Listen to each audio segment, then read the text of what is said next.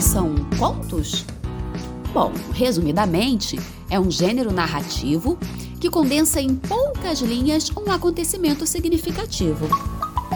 Entre os tipos mais conhecidos, temos os contos de fadas, os contos fantásticos, os contos de mistério, os contos de terror, enfim. Sua estrutura narrativa é composta de uma introdução, em que se tem a ambientação da história, que é a apresentação dos personagens, do cenário, a época em que se passa a história, numa situação de aparente calmaria. Em seguida, aparece logo um problema, um conflito que vai quebrar essa calmaria.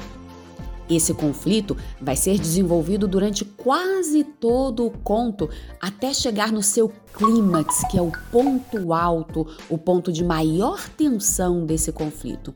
E repentinamente, logo depois do clímax, a situação se resolve e o problema ou o conflito é solucionado e temos então o desfecho do conto.